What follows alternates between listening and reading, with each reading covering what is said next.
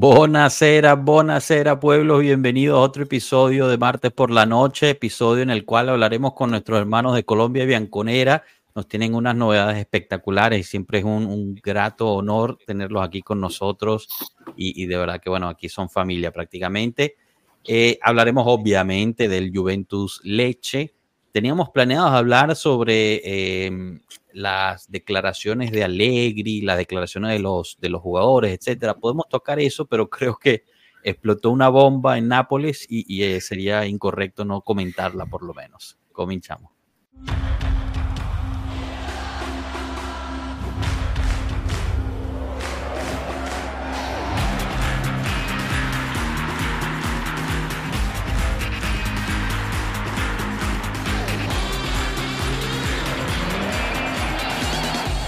Pueblo Juve.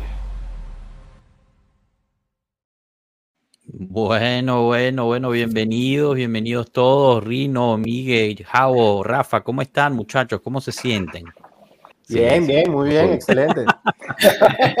A ver, como que hay ese, ese pequeño silencio incómodo de que no sabe nadie quién va a hablar y quién no para no. modo, modo partido Juve, modo partido Juve, todo dormido. sí, siguen dormidos por el partido, yo lo sé, yo lo sé. Pasemos aquí rapidito al, al, chat. Eh, empieza, empezamos con Daniel Méndez. Chao pueblo, hoy gana Daniel. Eh, no he logrado ver el partido en calma, pero ahora lo buscaré en Telegram. Gran asistencia de Daniel que nos brinda aquí. Es correcto. Si ustedes van al Telegram de Pueblo Juve, ahí está la repetición del partido, al igual que todos los goles. También les muestro este mensaje porque está a punto de irse a dormir. De Marco Mosca. Estoy, Javo, no te preocupes. Grande. Bien, Marquito, saludos. Aún con no sé cuántas cervezas, lo vimos ahí en el estadio, nos mandó varios videitos grandes el Marco. Luis Carlos Camargo Ruiz, Forza Colombia Bianconera, Forza, así es, gracias por estar por aquí. Luis Vallejo, buenas, volvió el corto muso, eh, bueno, se ganó con corto muso. Eh, explotaron dos bombas en Nápoles. Yo creo que lo de Osimen en parte es para tapar la acusación del de Laurentis. No me sorprendería, fíjate, Daniel. Eh, Sergio Montejo, que por favor no los salen que por favor no lo salen. Ustedes dos se están riendo, me tienen que explicar. ¿Qué quiere decir esto? pues eh, casi que desde el origen del fan club y... No, de hecho es de un partido contra el Bayern Múnich que vamos remontando en, en Alemania. Eh, uno de los chicos dijo un comentario como, no, este, este jugador no va a hacer nada, Tiago. Y luego de Coman lo mismo y los dos nos vacunaron. Y ese fue el origen de la sal. Ah, ah pero hay que decir el nombre, fue, fue Mike Suárez. Mike Suárez, famoso. Ojalá algún día esté por acá. sí, Llegó la sala Pueblo Juve. Buenas noches, saludos. gracias, gracias. Nos van a volver a invitar. No, no, para nada, para nada. Siempre bienvenidos. Chicos, como es de costumbre y tradición aquí, eh, siempre pedimos a, a, la nueva persona que llega que nos cuente un poquito de sí, cómo nace su amor por la Juventus y quién es su jugador o jugadora favorita. En este caso le toca a Rino, no lo haremos cantar esta vez, eh, pero, pero sí le pedimos que, nos cuente un poquito de él. Entonces, Rino, ¿cómo, cómo empieza tu amor? ¿Tú eres originario de dónde? ¿Dónde vives? Y, etcétera. Mira, primero que todo, buenas noches, gracias por esta oportunidad. De verdad que vengo siguiéndolos de no mucho tiempo, pero sí par de meses con el trabajo que hacen en Twitter. Luego conseguí el Telegram y bueno, definitivamente son esos pocos canales que nos abren ese, esa, esa, oportunidad de poder saber más de un club de Italia, pero en español, en el idioma que nosotros dominamos y que por supuesto no, nos facilita la capacidad de poder debatir y poder involucrarnos a pesar de no estar allá en el, en el lugar de los hechos, ¿no? Eh, yo estoy en Orlando, pero soy venezolano. Y bueno, como muchos de nosotros los, sudamericanos siempre tenemos algún tipo de conexión, algún tipo de antepasado europeo. En mi caso era italiano por parte de mi papá. Y bueno, toda mi familia juventina, todos me inculcaron eso desde muy pequeño. Y bueno, definitivamente una familia muy deportiva. Nos gustaba mucho todo lo que era ver los partidos, desde el clásico La Ray, cuando ponían las trompeticas que cambiaban los partidos uno a otro cada vez que hacían el gol la Just Gol, creo que se llamaba. Correcto, correcto. Eso era un espectáculo que son cosas que te van marcando y te van de, cierta manera enamorando de la cuestión. Y bueno, yo creo que al igual que muchos seguidores de la Juve, Del Piero es mi jugador favorito. La magia que él representó, la señoría, la personalidad, todo lo que él aportó a un equipo, definitivamente más allá de la cancha o fuera de ella. Es algo que nada más yo creo que podría ser de cierta manera igualado o digamos que si lo podemos poner por categoría sería Bufón o alguien por el estilo, que de verdad el carisma que aporta es, es algo que sencillamente enamora no solo del deporte, sino del equipo como tal. Y bueno, obviamente el pasar de los tiempos, vienen tiempos malos, vienen tiempos buenos, se subió de Serie B, se y todo lo que nos ha pasado, pero ahí seguimos y cada vez más potente, como dicen. Espectacular. Así mismo es. Y, bueno, este mensaje me, me, llamó la atención. Chris in BCN eh, nos pone, hola a todos, soy italiano que vive en Houston, Texas, Forza Juve. Bueno, bienvenido Chris, somos vecinos Chris, ¿ah? Así que bueno, nada, bienvenidos, están aquí y bueno, les recordamos a todos los nuevos que están pasando y saludando que se, que se suscriban al canal, ya que están, dejan el, me gusta y compartan. Eh, Luis Carlos Camargo, las raíces italianas en Venezuela hacen que uno se enamore del fútbol italiano, desde Paolo Rossi a Dino Zoff. Eh, pedazo de camiseta del Panarrino, así es, gran, gran camisa. Miguel eh, Olano habla. Javo habla. Bueno, el famoso, el famoso. Él es Mike. Él es Mike Suárez. Ah, este es el Mike Sales. Este es el Mike Suárez. Mike Sales. tienes, que, subirte a defender. No, vale, Mike, sí, claro. Sube a defenderte. Ahí bueno, ahí Miguel y, y Javo tienen el enlace, te lo pueden pasar para que te vengas a defender con, con lo de la sal. Eh, Bueno, mira, vecinos, yo también estoy en Texas, Chris. Eh, bueno, únete ahí a los, a los canales, a las redes y, comentamos por ahí. Pero chicos, hablando, hablando de familia deportiva, aquí tenemos dos integrantes de una de las familias más importantes de lo que es el mundo Juventus en Latinoamérica. Eh, y, bueno, como saben, aquí siempre abrimos las puertas a todos los Juventus Official Fan Club. Lo hemos hecho tanto en inglés como en español. Eh, pero bueno, nuestra relación con, con, con, Colombia Bianconera está casi desde el principio de Pueblo Juve, ¿no? Por lo mismo de, de, la, de la interacción que ha tenido Marco con ustedes también. Pero están pasando por, por un momento súper especial ustedes ahorita porque tienen sus, sus candidaturas abiertas, ¿no? O sus registraciones abiertas, si mal no recuerdo. No quiero decir las cosas malas, así que les paso el micrófono para que nos expliquen qué, cuál es la campaña, qué es lo que están haciendo y nos informen un poquito más sobre el club.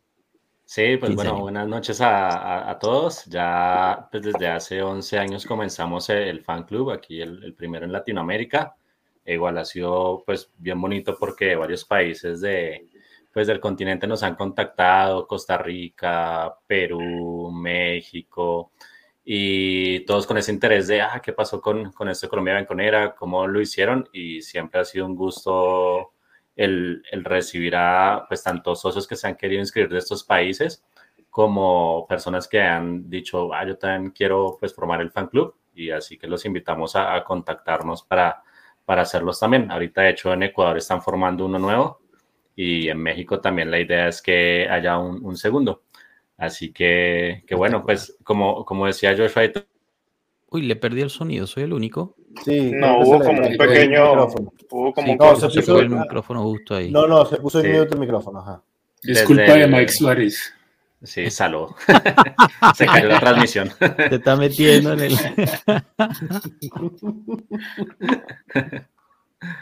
Ay, saludos a, Marco, que qué fortuna pues que hemos compartido con él tanto acá en Colombia como, como en México, que hace poco estuve visita y, con varios de Colombia en Conera estábamos en ese momento y, y qué bueno es poder compartir con el parcero.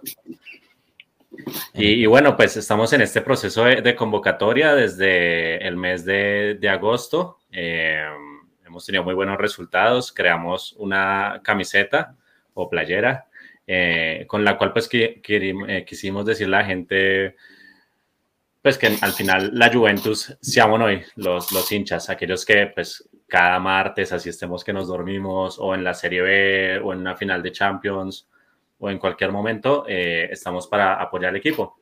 Entonces el haber tomado estas fotos y trabajar con estos amigos que tenemos en esta gran familia desde hace 11 años, eh, pues ha sido un orgullo aquí, pues Jao, que es de las personas que siempre está tenemos el modelo poniendo el pecho.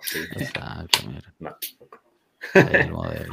La camisa, la camisa en vivo, nada, una belleza eso. Sí, cada, cada, uno la pudo personalizar así con, con su nombre. Bueno, no se alcanza a ver. Jao, me, me ayudas.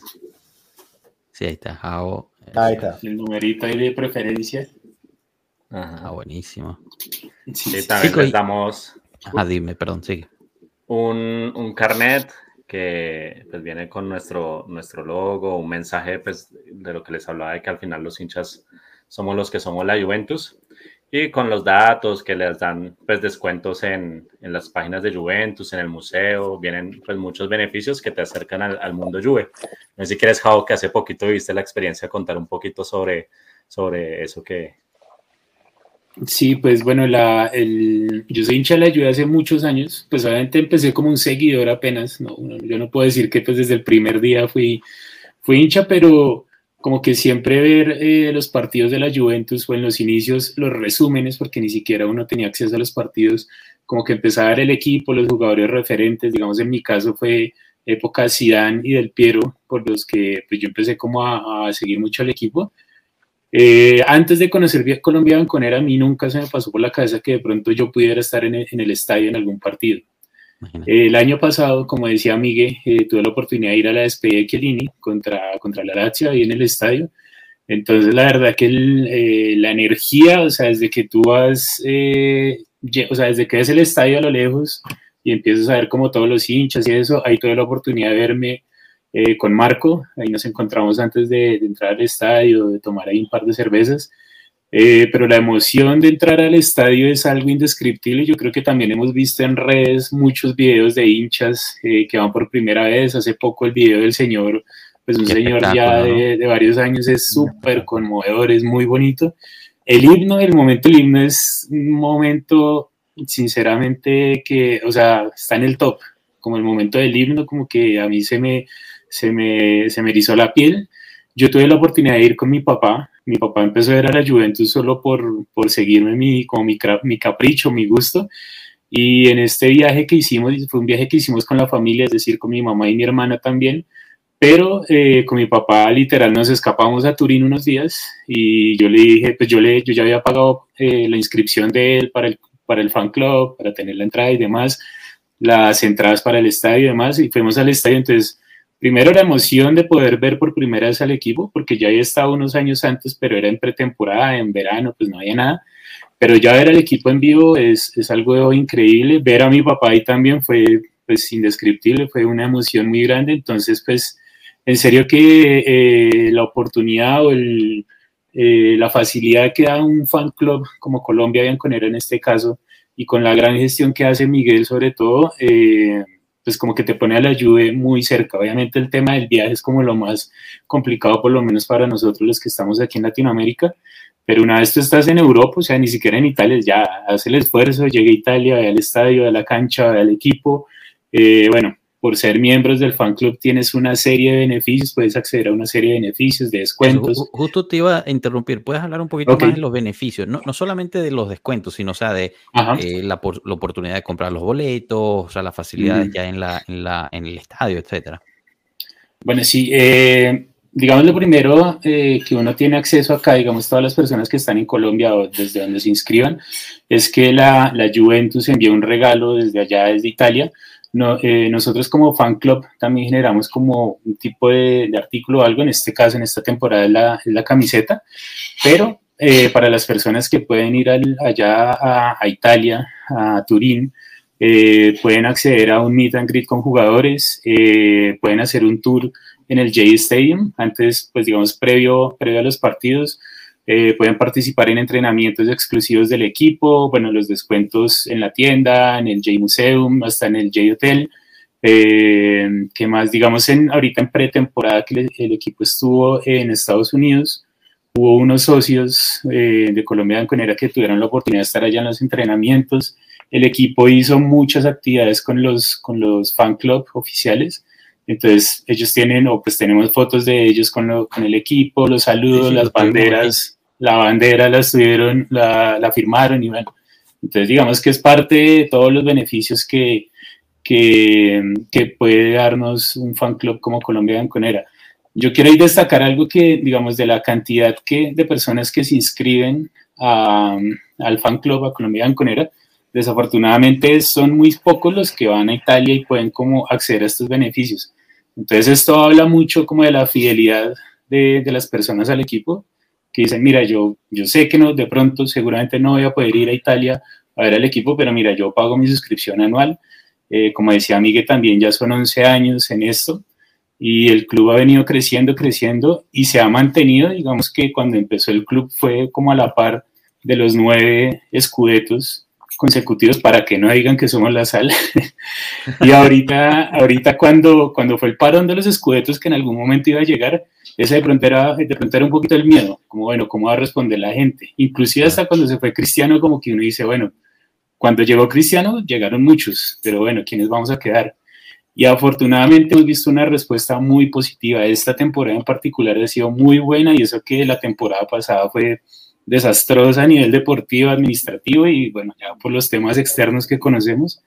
Entonces, nada, pues es, es un orgullo en verdad pertenecer a esta familia.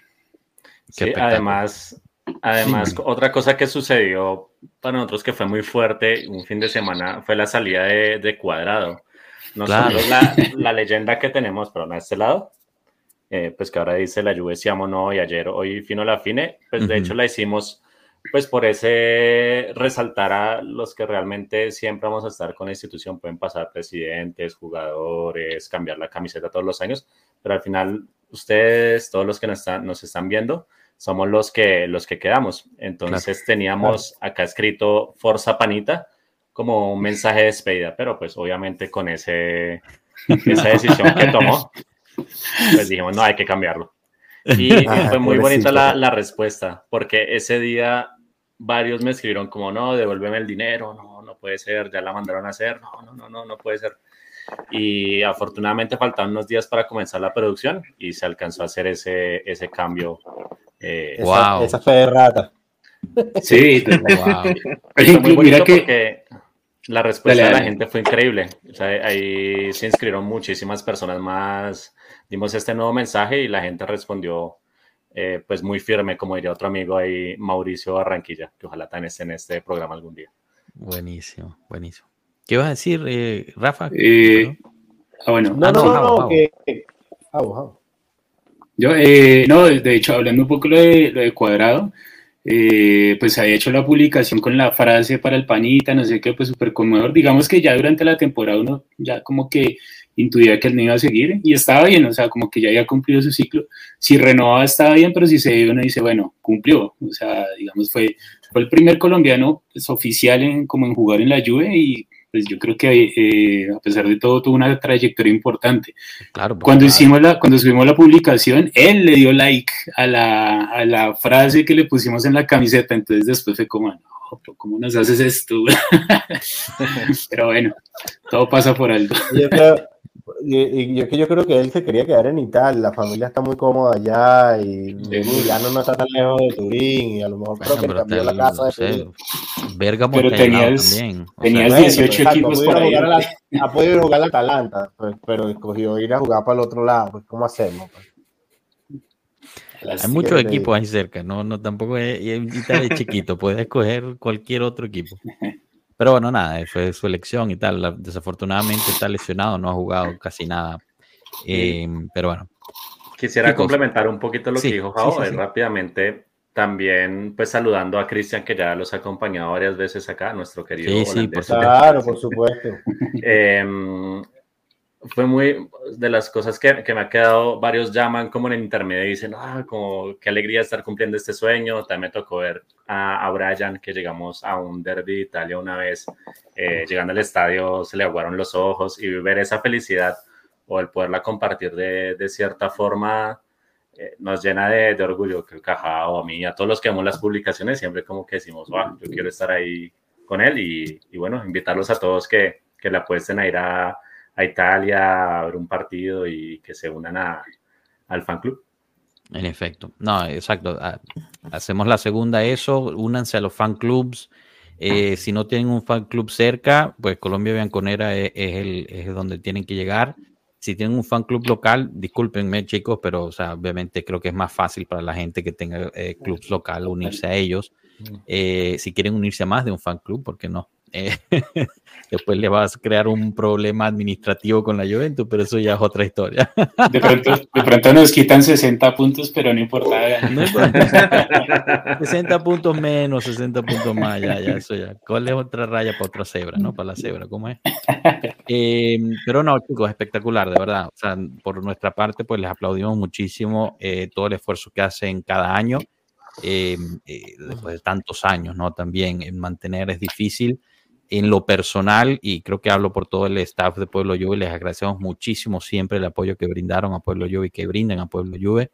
Eh, la verdad que pues sin conocerlos, o sea, yo me los encuentro en la calle, les voy a dar un abrazo, seguramente me pegan un trancazo pensando que los estoy robando, pero no importa. Eh, porque siempre ha sido, siempre ha sido, no sé, hay algo que nos une, que, que nos enlaza eh, y, y, pues es muy rico, ¿no?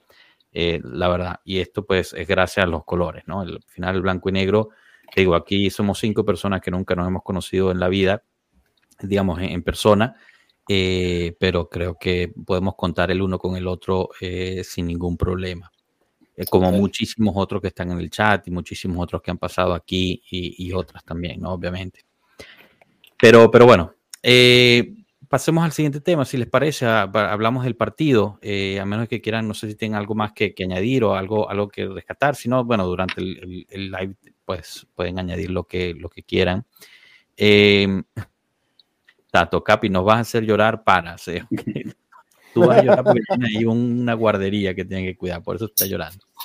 Bueno, chicos, eh, Juve Leche, Juve Leche. Les doy las mías y después ustedes me, me, dicen, ¿no? Me, me, me responden, me, dicen qué opinan.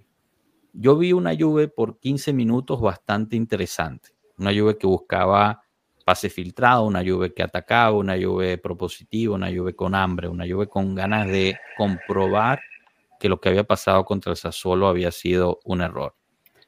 Y de repente algo pasó, no sé si es que le empezó a entrar el miedo de que no querían hacer un error o qué, y el equipo se apagó y se apagó todo el partido.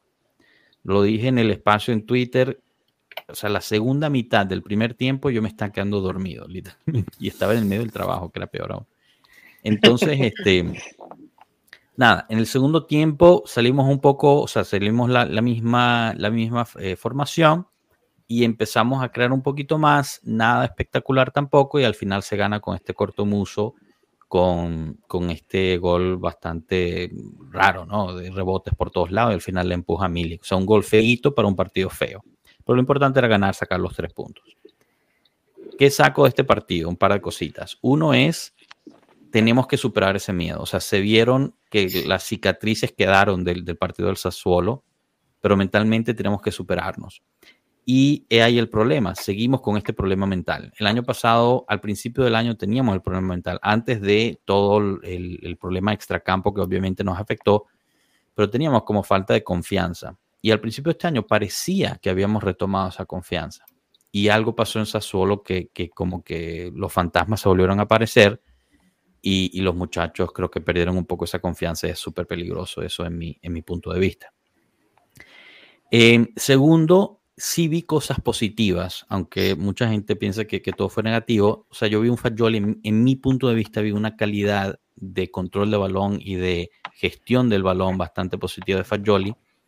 Vi un Chiesa enchufado, quizás demasiado enchufado, eh, porque hay veces que es mejor levantar la cabeza, que, o sea, ese pone los, lo que le ponen a los caballos, no me acuerdo cómo se llama eso.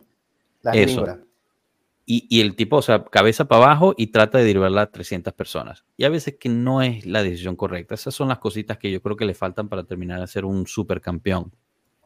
Eh, eh, y por último, eh, a mí, en mi parecer, creo que Locatelli hizo un gran partido de nuevo especialmente después de lo que pasó contra el Sassuolo. Recuperación de balón por todo el campo, verticalización de él, eh, etc. Ahora, obviamente, siempre que juega la lluvia tiene que haber algún, alguna situación para que los periódicos puedan comer. Van a ver la prensa mañana de la mano de, de Rugani, van a hablar de que el tiro de esquina no era tiro de esquina porque le había tocado la cabeza a Rabiot es cierto, eso del tiro de esquina no era tiro de esquina, eh, pero al final hay que recordar cómo surge toda la jugada. No se vayan solo con las, digamos, los títulos, ¿no? De, de la polémica. Hay un tiro de esquina que no era tiro de esquina, sí. La pelota llega al área, rebota, es despejada, vuelve a atacar la Juve, el, Leche recupera el balón, sale jugando del área, Fagioli recupera el balón, la centra, se la pasa a McKenny, McKenny la centra, Rabiot le toca la cabeza y después el gol. O sea, pasaron varias cosas después del no corner que llevaron al gol. Entonces, bueno, tengamos eso en perspectiva antes de dejarnos llevar por los títulos. Bueno, yo le quiero dar la palabra a Rino para, para que nos hable un poquito de cómo, cómo vio el partido eh, y, y cuáles son sus primeras impresiones. Bueno, es complicado. Yo creo que la mayoría de la familia juventina está en la misma situación actualmente que se, siente de cierta manera contrariado porque todos queremos apoyar, todos queremos creer en el proceso, todos queremos creer que es parte de un proceso que toma tiempo, que hay que adaptarse, que hay que esperar que ciertos jugadores maduren ciertas características para conseguir esa solidez. Hay muchas cosas que de cierta manera nos tienen como en stand-by, pero al mismo tiempo hay otras que por lo menos a mí personalmente y mi perspectiva me frustran, me causan una impotencia terrible, que valga la redundancia, yo veo demasiado potencial en el nombre a nombre de este equipo. Entonces, cuando logramos resultados como el de hoy, se logran los tres puntos que estamos claros que es sumamente positivo y hasta necesario porque es mucho más sencillo arreglar las cosas cuando no están tan mal a cuando todo está terrible, porque ahí obviamente como estuvimos el año pasado, que aparte de que no estábamos jugando el mejor juego, también administrativamente, económicamente y todo se nos caía. Entonces, de cierta manera me encuentro en esa situación contrariado porque veo cosas positivas, pero veo cosas positivas que cuando se descubren, se agarran y se engavetan y se vuelve a tomar la perspectiva en otra cosa. ¿A qué me refiero? Los primeros partidos, la pretemporada, vimos jugadores interesantes como por lo menos Cambiazo, que de verdad yo por lo menos que fui al juego aquí en Orlando contra Real Madrid, me pareció súper impresionante la capacidad y lo flexible que es porque incluso cuando lo colocaron a banda cambiada a cubrir a Vinicius, lo que aportaba ese jugador a pie cambiado era impresionante. Entonces yo digo, esto es un jugador que te sirve para muchísimas cosas y que empezando la temporada le dieron su oportunidad y pienso que a lo mejor no lo hizo de una forma excelsa donde digan, mira, es inamovible, pero sin embargo es algo en lo que se podía trabajar. Y lamentablemente ya vemos ahora lo inconsistente que es su inclusión en el equipo. Lo mismo con Wea la velocidad, la explosividad, lo que ofrece por esa banda derecha. Bueno, hemos visto que McKenny ha ofrecido un juego sólido, ha ofrecido un juego estable, sin tantos errores y que a Allegri le encanta porque le pone lo defensivo en la zona ofensiva, como le digo yo. O sea, él le pone ese toque que de cierta manera le da el balance que él necesita para seguir jugando con esa alineación 3-5-2, que tampoco soy muy amante de ella. Y eso es lo que de cierta manera me hace cuestionarme a mí mismo también, que muchas veces yo digo, ¿la Juventus es un equipo ofensivo? No. La Juventus es un equipo que es súper defensivo, que somos los mejores, que nadie nos hace gol. Tampoco. No, es que nosotros jugamos a la posesión de balón. Tampoco somos un equipo de muchísima posesión. Entonces yo quiero entender de alguna manera a qué quiere jugar Alegri o en qué dirección quiere que este equipo vaya. Porque a mí mismo yo a veces me interrogo y digo, ¿a qué juega este equipo? ¿Cuál es la filosofía que yo digo? Mira, ¿qué juega la Juventus? Si alguien me pregunta allá afuera, no, es muy difícil, porque a veces siento que se depende mucho de las individualidades o que se dependen de las casualidades como las de hoy, que bien se sabe que son gol, que cuentan, que dan los tres puntos, pero de cierta manera no nos da, o por lo menos a mi, desde mi punto de vista, ese pedazo de, o esa porción de progreso que te hace pensar en qué va a cambiar de cara al siguiente partido. Oh, mira, se vio esto positivo, entonces ya estamos creciendo de esta manera, entonces en el siguiente juego seguramente es aún mejor. Yo siento que por lo menos entre eso que acabo de decir y el que la alineación cambie tanto, porque por lo menos el año pasado yo recuerdo que el número de jugadores y el cuántas veces se cambió los nombres de posición fue algo impresionante, porque se mantiene siempre la misma estructura, pero cambian los nombres. Entonces es algo que para mí no es sano yo siento que por mucha profundidad que tenga un equipo, que muchos torneos que juegue, que mm. obviamente no es el caso este año, eso puede ser algo que de cierta manera puede traer más consecuencias negativas que algo positivo. Entonces, más o menos eso es, eh, digamos que lo, lo que pudo analizar el día de hoy. se ganó, se obtuvo los tres puntos. Digamos que se, se borró de cierta manera algo de la amargura que nos dejó, obviamente, el partido contra Sassuolo, que evidentemente, como decía Joshua, se vio una desconexión psicológica, mental, eh, física. Los jugadores de cierta manera se veían perdidos. Y por eso es que yo veo que hay, de cierta manera, un poquito de desorden táctico, porque yo opino que a los jugadores no se les puede cercar en una posición como que tú quédate allí, pero tampoco le puedes dar tanta libertad, porque eso también puede ser negativo, que es lo que yo veo que le está pasando a Chiesa. A Chiesa no se le está acercando como que, mira, eres delantero centro, te voy a poner como segundo atacante, pero tú como bien sabes, gracias a tu movilidad y a tus distintas habilidades, muévete en base a lo que tú vayas viendo en el partido. Pero eso termina siendo que alguien como Chiesa, que tiene la entrega, que tiene la garra, que tiene el escudo impreso en el pecho, termine corriendo y esforzándose de más, de manera que cuando llega al punto donde tiene que estar para final, finalizar la jugada, para desequilibrar, para arrastrar marca, el desgaste físico ya empieza a cobrar como le pasó en el gol, eh, el último que marcó, no recuerdo bien contra qué equipo fue, que después de que hizo el gol quedó en el piso viendo así como que tratando de agarrar aire, es porque eso es básicamente lo que está ocurriendo. Cuando ya él llega a la etapa o al momento donde él tiene que ser decisivo y el físico también empieza a jugar, porque estoy seguro que más de uno de nosotros, seguramente jugando fútbol, nos toca un momento donde ya que no, nos toca un balón frente al arco o algo, pero estamos tan cansados que ya a veces ni dispara bien ni nada estás pensando en, sencillamente continuar y terminar la jugada. Entonces yo pienso que es algo que está afectando seriamente a este equipo. Bueno, no, excelente, Rino. Gracias, gracias por compartir. Eh, en ciertas cosas estoy de acuerdo, en otras no, pero quiero, quiero abrir el debate em, con todos ustedes, y especial, bueno, Rafa, a ti no te hemos escuchado, pero Miguel y Jao también. Les quiero compartir este, este heatmap, ¿no?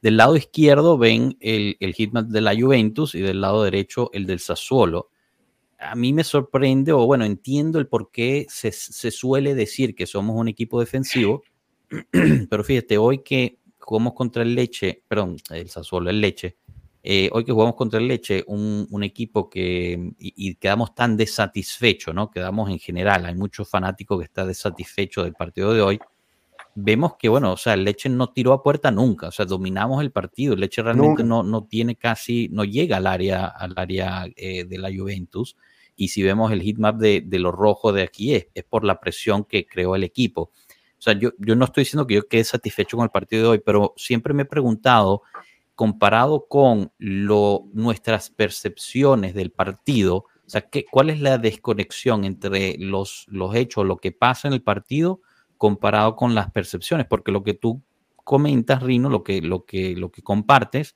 no es nuevo, no es, no es algo que no hemos escuchado de, más personas. Mucha gente comparte esa misma, esa misma opinión. Entonces, no sé, abro, abro ustedes, Rafa, Jao, Miguel, eh, tú también, Rino, obviamente, pero eh, no sé si quieren comentar respecto o si tienen alguna idea de, por qué, ¿no? Algunas de estas cosas. Mira, mira, yo que hice el partido esta tarde con, con, Alberto y con Pierutz, este, el, lo que yo veo es que y para responder un poco a Rino, que él pregunta, ¿a qué jugamos?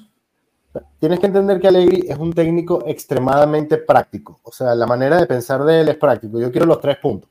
Puede ser por goleada, puede ser por 1 a 0, pero yo soy un tipo, o sea, Allegri es un tipo extremado que ve el fútbol de una manera muy práctica. Olvídate de eh, Rimbombanza, olvídate de Guardiola, olvídate de Joco Bonito, Cruz, e, eso no es Allegri. Allegri juega al 3-5-2 esta temporada están tratando de hacer énfasis en presión alta para poder recuperar balón y después poder ir al ataque. Lo principal para Allegri, lo principal para Allegri es construir los equipos de atrás hacia adelante. O sea, él arranca con una defensa sólida y a partir de ahí va hacia adelante. Ahora, la temporada pasada, entre todas las cosas que ocurrieron, hubo muchas cosas este, que nos hicieron que el equipo no carburara entre problemas, entre problemas eh, eh, problemas mentales. personalidad, iba a decir, mentales, pero, pero problemas, no, sé si me, si me explico, pues, o sea, problemas que tienen que ver más con la mente de los jugadores, este, problemas extracalcho, lesiones, hay muchas cosas que fueron ocurriendo, y con esto, ojo, con esto no le estoy quitando culpabilidad de Allegri es, parte culpable. No, pero, pero hubo una influencia. muchas de esas cosas. hubo una influencia en su, claro, en su forma pasaron de muchísimas, exacto, pasaron muchísimas cosas la temporada pasada que no puede ser analizado como una temporada normal. O sea, yo, No, no, yo- para yo nada. entiendo, tenemos dos años sin, sin títulos, pero no puede ser analizado nunca como una temporada normal. No, El Capi lo dijo, o sea, hemos venido viendo algún tipo de mejoras. Allegri identificó algunas cosas, por eso la incorporación de Mañanelli para lo que es la, la parte de la presión alta. Este, se cambió el tema del J-Medical por el tema de las lesiones. Entonces, hay cosas que sí, que vienen de, a poco a poco mejorando. Cambiamos la junta directiva, ahorita hay una junta directiva, algunos dirán que es, menos futbolera, más futbolera, pero se trajo ahora por fin un director deportivo Juntoli, que es el que ya por fin, gracias a Dios, este, está empezando a poner un orden. Antes hasta Allegri tenía que ocuparse de eso. Allegri el año pasado era el que declaraba, señores. O sea, Allegri tenía que ser casi que hasta el novio de la madrina. acá. Cuidado y no, cuidado no era el que vendaba a los jugadores en el J-Medical. Entonces, sí. ese tipo de cosas han venido organizándose y cuando las cosas empiezan, es como el juego de Tetris, cuando empiezan a caer en su, en, en su debido puesto, tú vas a ver cómo tú vas eliminando los problemas, o sea, lo- los niveles de problemas que tienes van a ir cada vez, cada vez mermando. Ahora, después tenemos que analizar si una vez termine la campaña, con ya el equipo organizado, si vale la pena que siga la visión del equipo, podemos marcar hacia otro lado. Pero yo sí creo que el equipo ha mejorado un poco. Creo, como dijo el Capi al principio, que el Sassuolo despertó eh, fantasmas y monstruos del pasado que los jugadores hoy se veía, que se veía. O sea, tenían más miedo de cometer un error que de ir a atacar. Este, vi, vi en un par de ocasiones que inclusive este, Fagioli tenía la pelota entonces estaba buscando a quien entregarle la pelota y no aparecía. Vi a Chiesa tratando de hacer más lo que puede hacer, porque llega un punto donde, ok, está bien, tú puedes correr todo lo que tú quieras, pero, pero, pero no lo puedes hacer todo. Y en un momento Chiesa quería que presionaran todo, voltea y entonces Fagioli por el lado derecho no estaba presionando. Entonces se, pierde un poco ahí, entonces cada uno empieza a pensar, uy, yo no, quiero, yo no quiero ser el que cometa error y no quiero ser... Danilo, para mí, a mi parecer, tuvo un juego de los, de, los, de los más malitos que le he visto a Danilo, verdad, cometiendo muchos errores, balones largos sin, sin precisión. Este, me sorprendió mucho Rugani, yo creo que lo hizo muy bien. De los defensas, para mí fue el que lo hizo mejor. A McKenny hay que darle una disculpa porque de verdad McKenny, yo creo que desde que llegó y lo pusieron contra la banda, lo ha hecho extremadamente bien. Tanto al punto que jurábamos que Huega iba a ser el titular y parece que ya va a ser McKenny. Y Cambiazo, que tú lo mencionaste, Rino, creo que Cambiazo arrancó muy bien y viene como, como decayendo. Y está entre la pelea entre Cambiazo, Kostic, Cambiazo, Kostic. Y por más que se le está dando la oportunidad a Cambiazo, no, no lo hemos vuelto a ver en la condición que lo vimos en el Udinese. Eh, fuera de esto, partidos feos nos pueden tocar en todas las temporadas, en cualquier momento podemos jugar en otro partido feo, pero lo importante es que por lo menos saquemos el, el resultado. Hace unos años atrás había unos partidos espantosos que igualito sacábamos el resultado, pero esos resultados, resultados, resultados va llevando, empieza a ser la sumatoria hasta que tú puedas llegar más lejos. No somos los peores, no somos los mejores, pero sí estoy total y absolutamente convencido que entre los cuatro primeros no deberíamos tener ningún problema en llegar. Miguel o Javo, no sé si tengan algo que, que añadir, alguna opinión al respecto. Mm, A mí me gustó el, el inicio del, del partido, pues digamos, tenía como un buen planteamiento porque más allá de la formación con los tres defensas, que puede variar mucho y puede no gustarle a todo el mundo, eh, yo veía como esa presión alta que como que se ha venido como implementando en esta nueva temporada sobre todo, y me recordaba mucho la época, obviamente guardando las proporciones, la época de Bonucci, eh, Barzagli y Chiellini, que uno siempre los veía, o sea, la línea de ellos está en la mitad del campo. Y ahí Bonucci, obviamente apoyado con, con estos otros dos defensas, era donde metía los pases largos o los, los pases filtrados y él era muy bueno para eso. De acuerdo con lo que decía Rafa, hoy Danilo como que intentó hacer esa función de esos pases cruzados, pero no, no lo hizo bien. Pero bueno, digamos que la, la- para rescatar lo bueno, porque digamos que lo malo todo lo vimos, eh, yo creo que lo bueno ahorita es, es eso, como de pronto esa presión, mantenerla, esos primeros, creo que fueron sí 15 minutos, desafortunadamente no fue mucho. El nivel de Fayoli creo que está subiendo, o sea, lo, lo importante es que él se mantenga.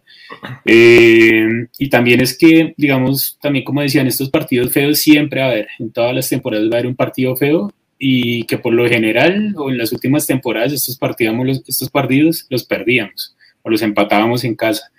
Entonces, si vamos a tener un partido feo eh, contra un equipo pues, chico, eh, que sea ahorita al inicio de temporada, ¿sí? Digamos que todavía se está como aceitando mucho el equipo, como el, esquema de juego, eh, y pues si vamos a tener un partido feo, yo prefiero que sea ahorita. Ya más adelante obviamente podemos caerle con toda alegría, que de acuerdo también pues no, eh, pues no se exime como de responsabilidades del juego de la temporada pasada, inclusive este, pero creo que hay como que resaltar lo positivo. Eso digamos que me llevo yo de acuerdo también con lo de Chiesa. Chiesa es nuestra, nuestra figura y se les decía hace un momento, eh, donde Chiesa tuviera un poquito más de puntería, o sea, para mí lo que le falta a él es un poquito de puntería, porque él genera las opciones, a veces hace una de más, pero bueno, pero es el que remata, el que remata, el que lucha, el que intenta, el que desborda, entonces como que le falta ese último, pero ya pues digamos que sería el jugador pues ideal.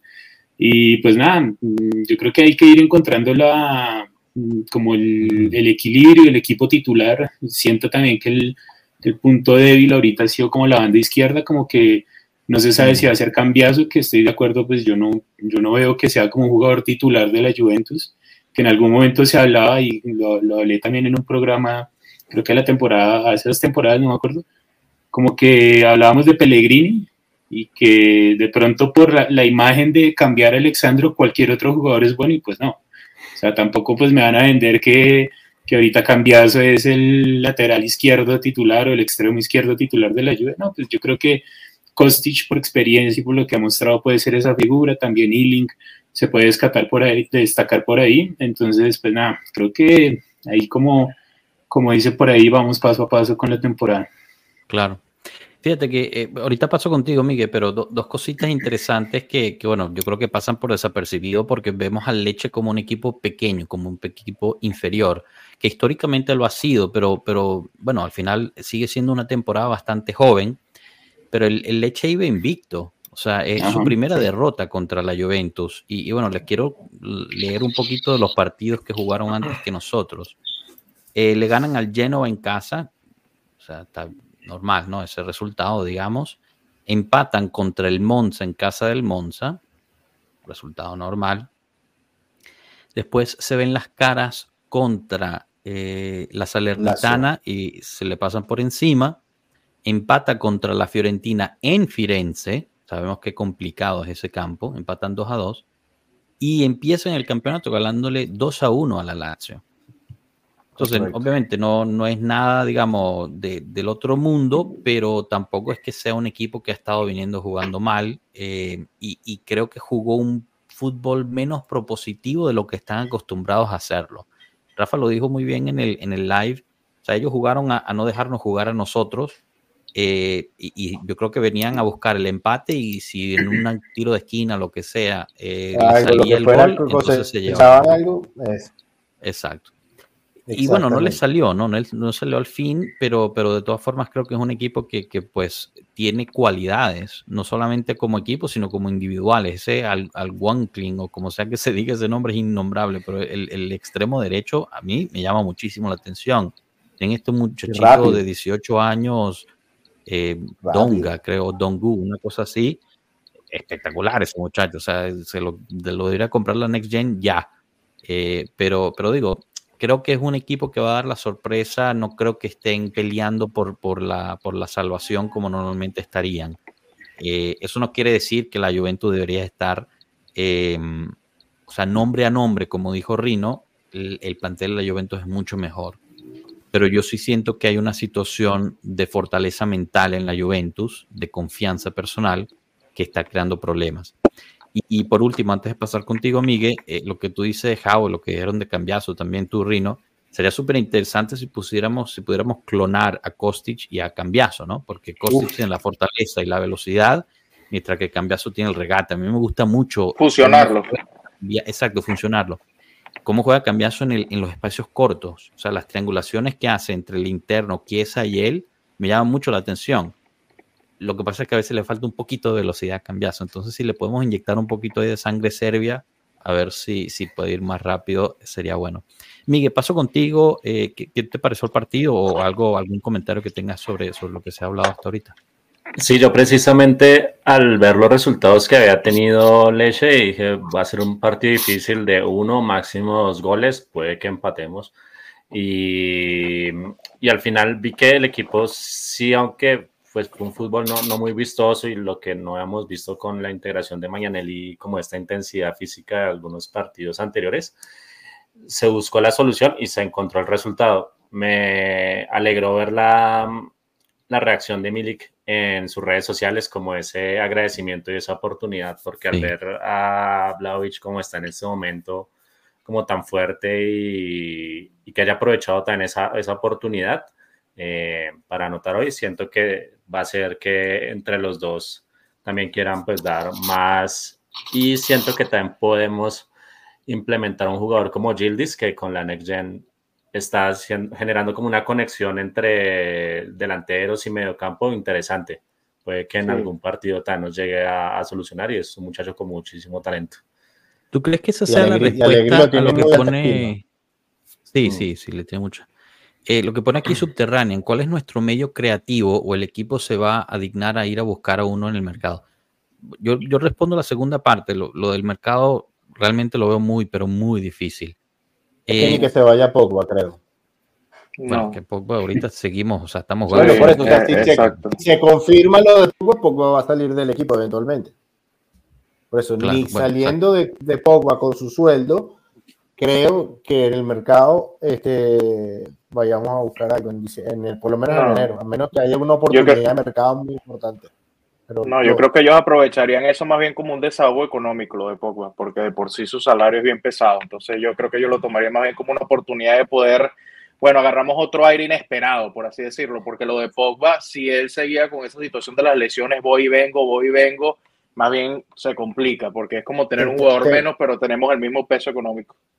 Por eso, pero te lo complemento con lo siguiente. Yo creo que lo de Pogba, saliendo de Pogba, va a ayudar a poder tocarle los salarios tanto a los que tú quieres renovar.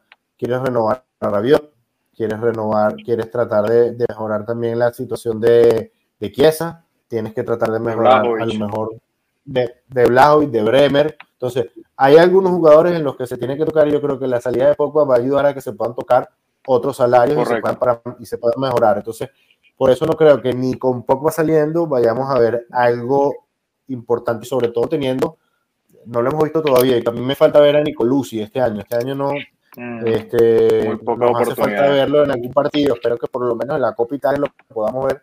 Para empezar a bueno, sentir... aquí nos fuimos por una tangente y, y Tomás tiene razón. O sea, eh, Pogba todavía no se va. Eh, hay que ver qué pasa, ¿no? En el 4 de octubre es que le van a hacer la, la contraprueba.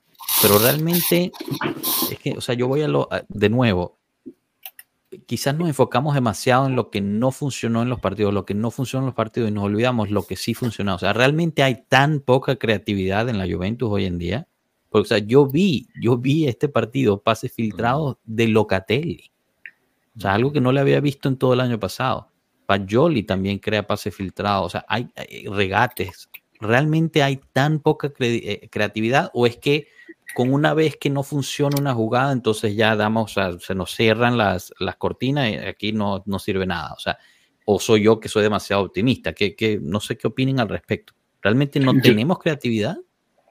Yo creo yo que por el, por el esquema, no, que ven, eh, yo creo que por el esquema de juego de, de Alegri, la formación y hasta la, como las mismas características del plantel que tenemos, eh, la Juve no tiene un 10, o el, como digo, el esquema no, no va para que un 10 se eh, resalte, es decir, como para que la creatividad caiga sobre un solo jugador.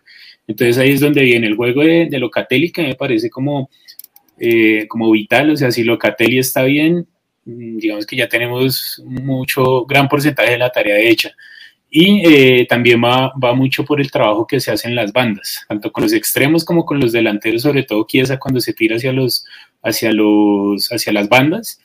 Eh, yo creo que ese es como, la, como el cerebro, por decirlo de alguna manera, o sea, ese esquema me refiero no al jugador, eh, es como el modelo de creatividad, de crear juego eh, en esta lluvia. No hay un jugador, o sea, un 10 como un, un, uno de esos clásicos que, que, se tenía antes, yo creo que, y hace mucho no lo hay lo que se ha venido manejando con la, en la Juve desde hace unos años ya hubiera sido con Pirlo, con Pjanic, de pronto con Marquis en su momento, es como tener un, un, referente en el medio campo que está muy bien apoyado, sobre todo, de nuevo, por, eh, con este esquema, con jugadores en las bandas.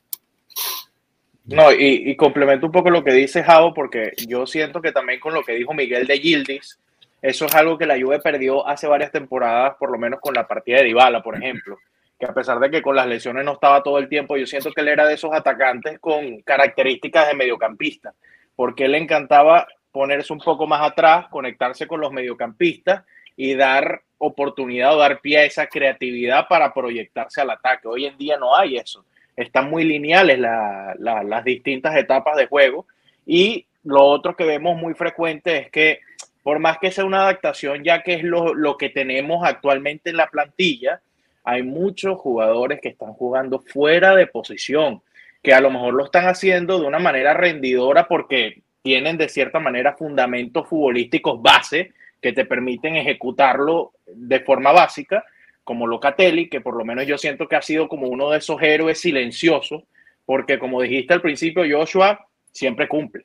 Un error aquí, un error allá, pero yo creo que con la presión que se le está dando en el rol que se le dio, porque recordemos que él está acostumbrado a jugar más como un mediocampista ofensivo, que es lo que se vio en su mejor momento en la selección en la Eurocopa, que esos disparos de fuera del área, esas llegadas, ese constante, esa constante inclusión en el ataque. Ya hoy en la Juve no se le ve porque hace mucho tiempo que yo no veo esos disparos de fuera del área, por ejemplo, que en el equipo de Allegri lastimosamente no parece ser uno de los de las herramientas o las armas que se toman en consideración teniendo muy buenos disparadores, porque eso es otra cosa que yo siento. Plajo y distintos jugadores tienen esa capacidad y hoy en día no pasa, pero yo creo que también tiene que ver con eso. No hay ese jugador que se ponga en el medio entre ataque y mediocampo y de cierta manera los conecte o ayuda a que esos pases tengan algún tipo de sentido proyectado más organizado, por así decirlo. Eh, es algo que está faltando, por lo menos yo veo que falta una pieza allí. Entendido. Bueno, veremos. Eh, digo, yo creo que en el, en el mercado no, no, interven, no interveniremos. Creo que está no, mal dicho no. eso. No intervendremos, eh, no intervendremos. Eso, no intervendremos eso. En, en invierno, eh, lo que sí, quien, quien sí va a intervenir es el señor Alavé. Bienvenido, Cano, ¿cómo estamos? Uh, se fue Bien. todo a la vez. Bien, bien, bien. Eh, un poquito despeinado. Me Sí, está durmiendo empieza la sesión del toque de pelo. Ahorita, déjame, me acomodo. Peluquería, bueno, barbería Pueblo Juve. Barbería Pueblo, yo aquí de todo. A ver si después se conecta Rana y entonces empezamos con las grabaciones y las telecámaras y tal.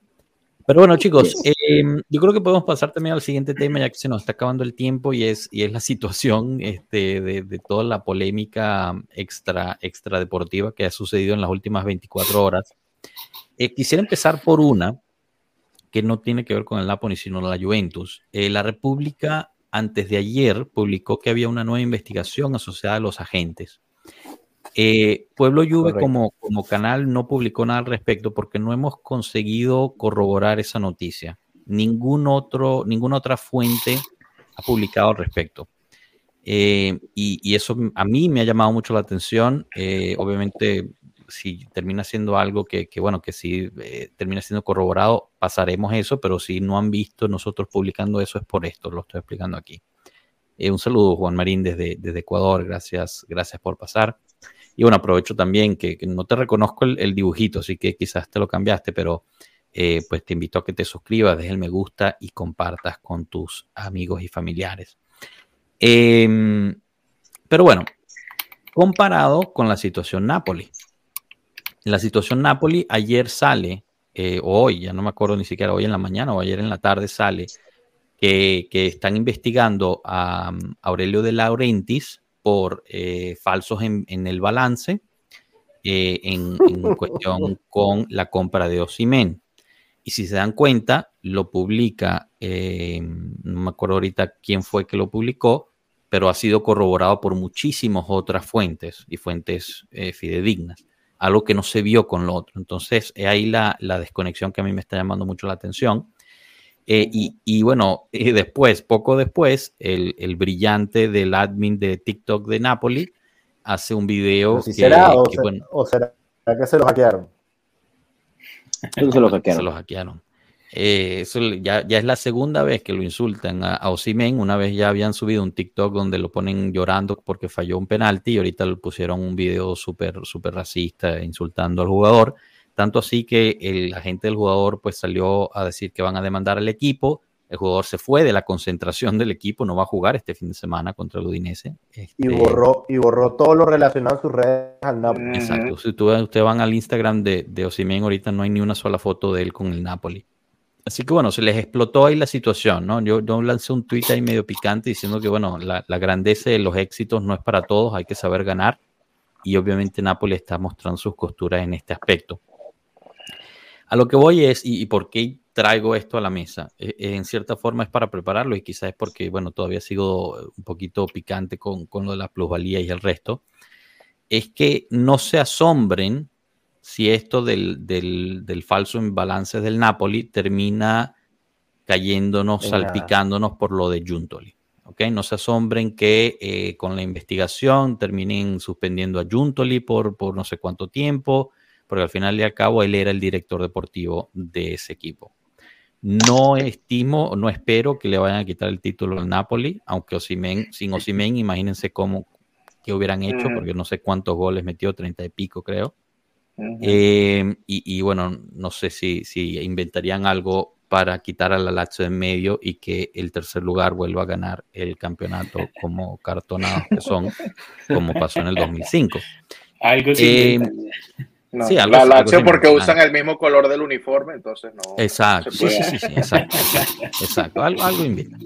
Pero bueno, chicos, no sé, los, los, quiero escuchar a ustedes qué opinan acerca de la situación. A mí me llama mucho la atención porque supuestamente el Napoli era el, el, el programa de calcio, el programa de fútbol patrocinado prácticamente por el mismo presidente de, de la FIJ, ¿no? Que decía que esa era la institución, el, el tipo de fútbol que tenía que ser adoptado en todo el calcio el presidente había salido, obviamente, hablando de que era el, el Scudetto pulito, ¿no? El Scudetto limpio, eh, pero obviamente, pues ya sabemos que no está bastante manchado. Eh, no sé, chicos, ¿qué, ¿qué, opinan al respecto?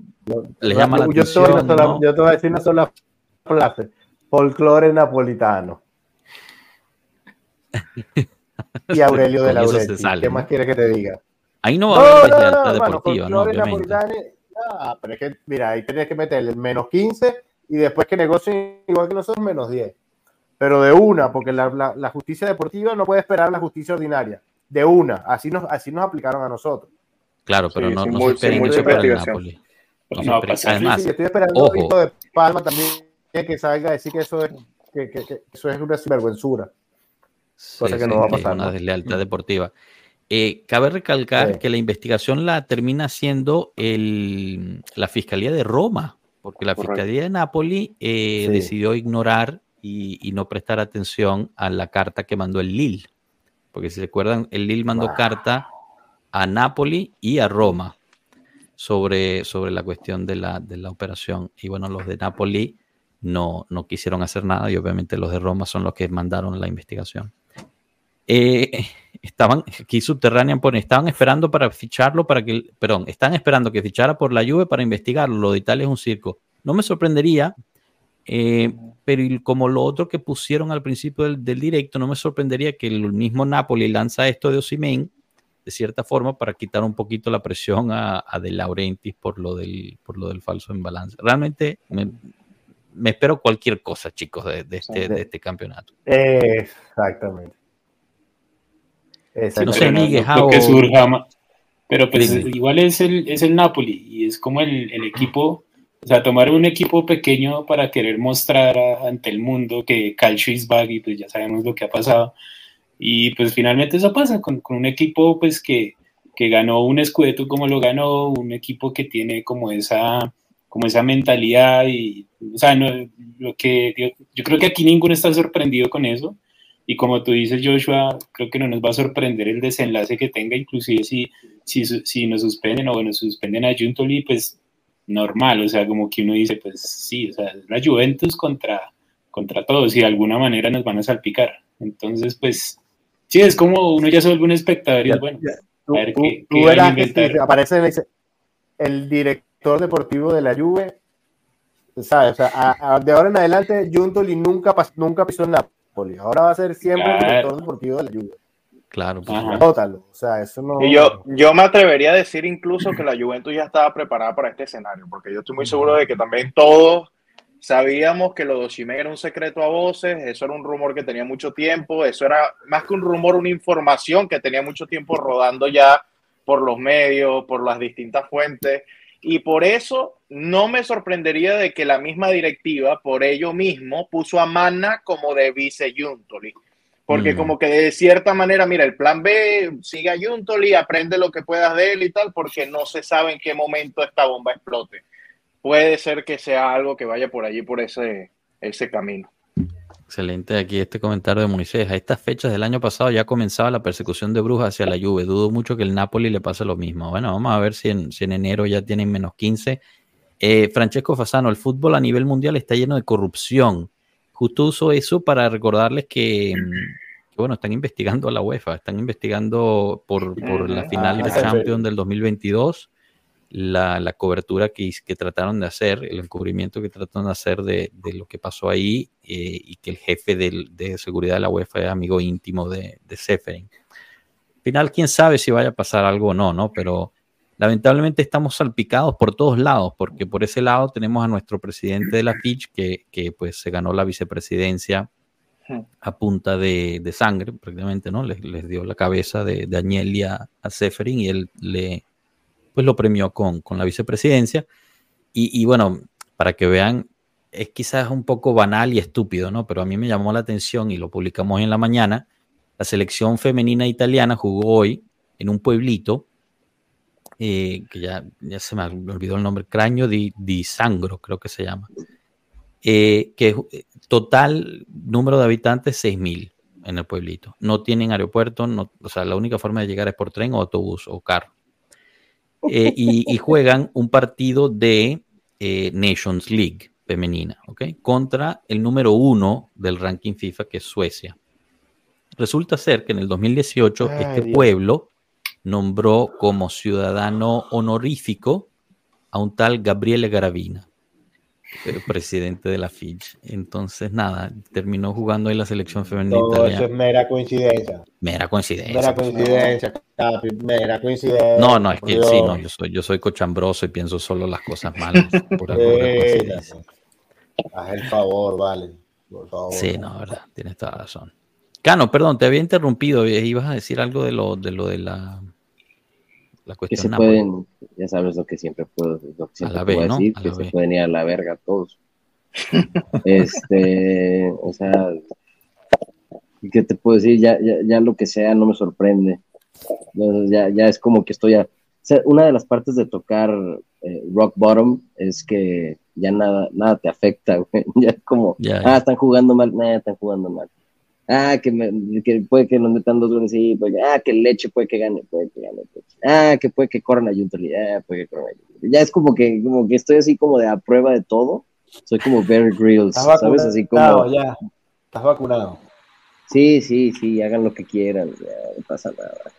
Aquí, eh, en cierre empezamos a llenar la casa. Esto está como raro. Rana, ¿qué, qué nos cuentas ahí desde, desde California? Te vi con unos carros como vintage, ¿no? Bien bonitos. No, esa fue una grabación que hice en Canadá hace dos meses, la que fue en Canadá hace un mes, dos meses. Ah, ok. Antes de que te cayera ahí el fuego, ¿no? El fuego, sí, ese fue un repost de un repost. Está bien. Pero no, todo tranquilo. Que saliendo de la chamba, pin. Bueno, ya cerrando contigo, Rana, ¿alguna opinión sobre el partido Juveleche, eh, la situación este, de, de lo que explotó en Napoli o cualquier otra cosa que nos quieras decir? Leche Fallo es una verga. Me encantó, el mejor del partido. Y de lo de Napoli, pues nada, no va a pasar nada. Todo va a estar tranquilo. Es más, lo que va a pasar es que al, al Napoli no se le va a dar nada y a nosotros van a meter unos menos 15 porque Junto no estuvo allá. Es lo que va a pasar.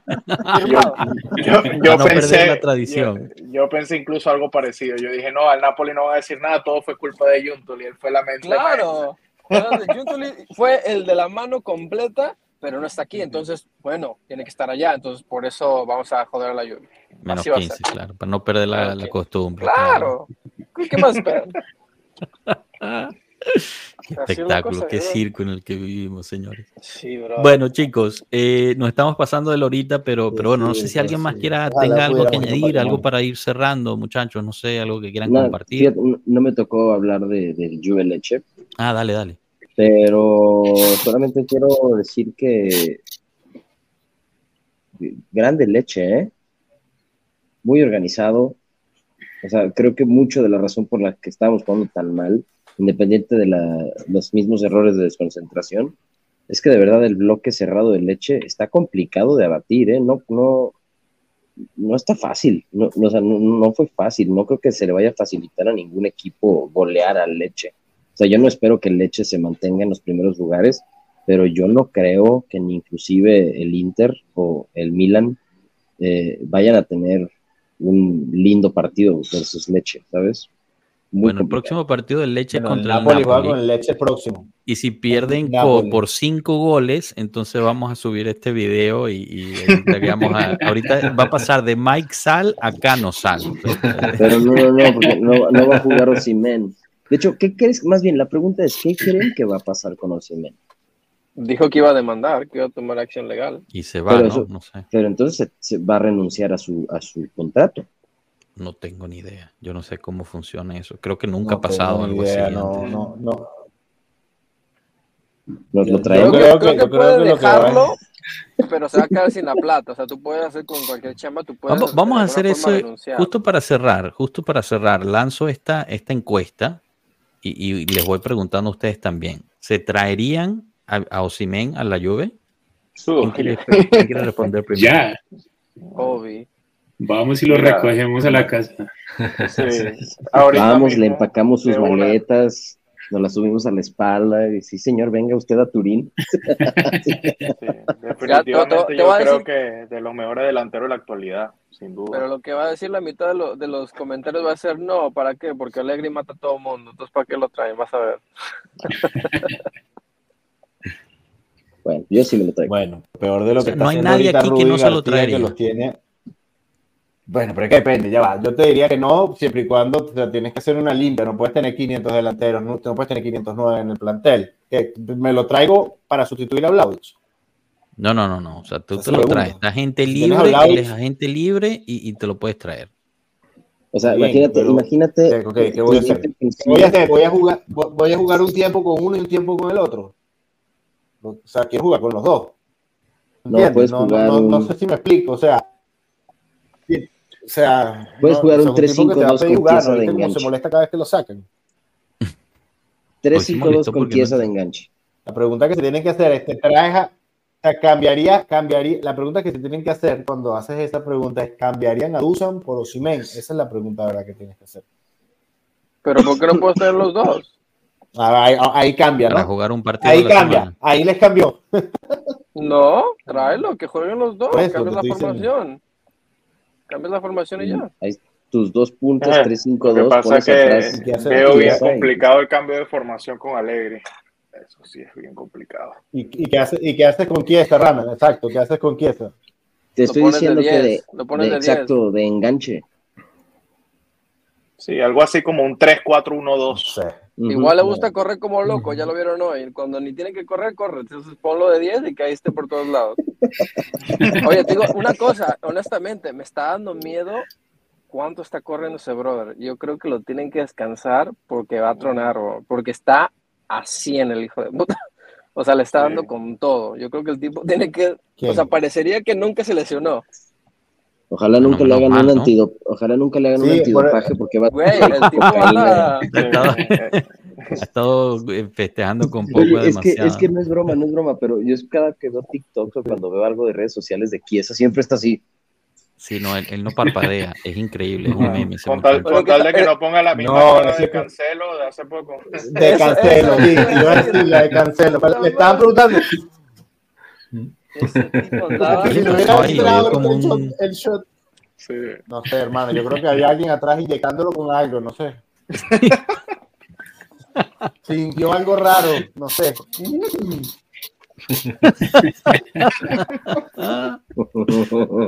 Bueno, Pues, chicos, rapidito eso, 76% dijo que sí, 76% eh, traerían Osimen sin pensarlo dos veces.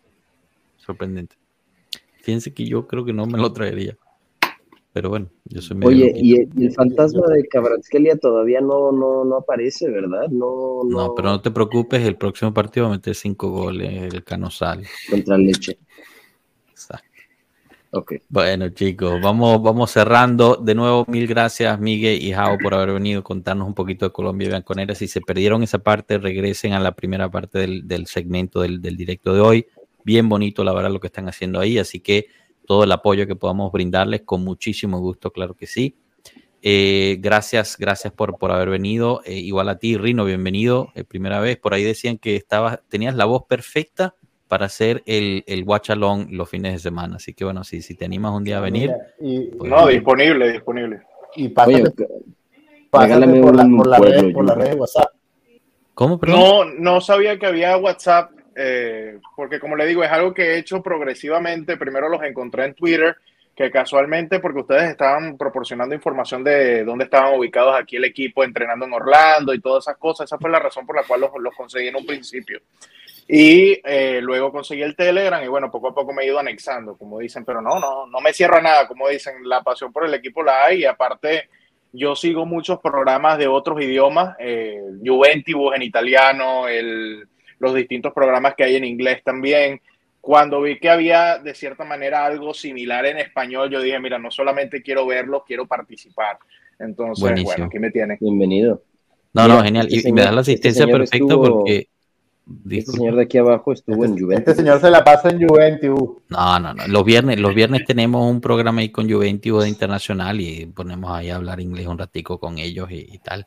Em, pero, pero bueno, me das la asistencia porque justo Rino se comunicó directamente por Telegram pidiendo venir, que fue el domingo, sábado. Sí, sí, creo que Y fue el aquí fin de está el semana, no martes. estoy seguro, pero Exacto, correcto. aquí está el martes. Así que quien quiera venir, siempre son bienvenidos a, dar su opinión y compartir con nosotros. Eh, Miguel Javo, gracias de nuevo. Rino, mil gracias. Rafa, igualmente. Cano, Rana, gracias por pasar. Este, de verdad, dime. Veo gente que sigue viendo. Si no estás suscrito, suscríbete, dale like a este video. Y si no, ya sabes, te puedes ir. Ya sabes a dónde. Bueno, gracias a todos los que estuvieron en el chat y gracias por todos los comentarios, de verdad, muy rico la conversación. Nos vemos este viernes con la previa de eh, Atalanta Juve. Hasta luego, pueblo. Chao.